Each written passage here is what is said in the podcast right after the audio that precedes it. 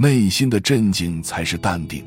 无论何时何地，我们都要诚实的面对内心的矛盾和污点，不要欺骗自己。淡定和镇静不仅是佛门修炼的一门心法，而且也为世人所追求。但要做到淡定，不能只流于形式。应追求一种内心真正的镇静。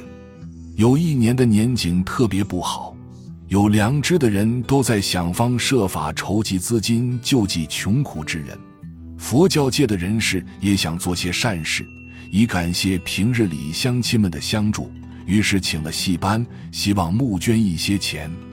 演出当日，他们还请了附近寺院里的僧人，在这些僧众中。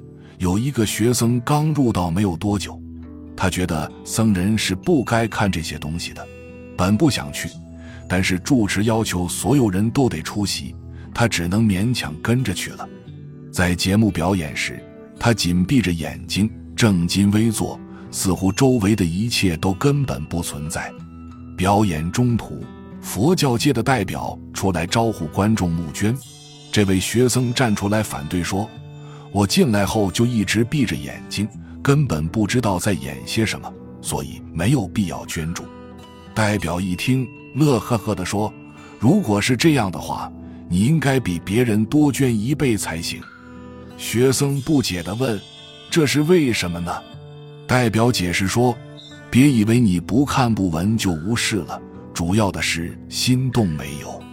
你没有看表演，但是听到人们的嬉笑。”你一定会猜测，所以你在心里看了、想了。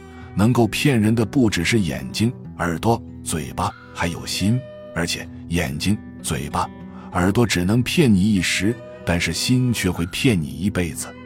所以无论何时，我们都要诚实的面对自己内心的矛盾和污点，不欺骗自己。无论何时何地，内心的镇静才是真正的淡定。一件事情是否流于形式，只有自己的心知道。本集就到这儿了，感谢您的收听，喜欢请订阅关注主播，主页有更多精彩内容。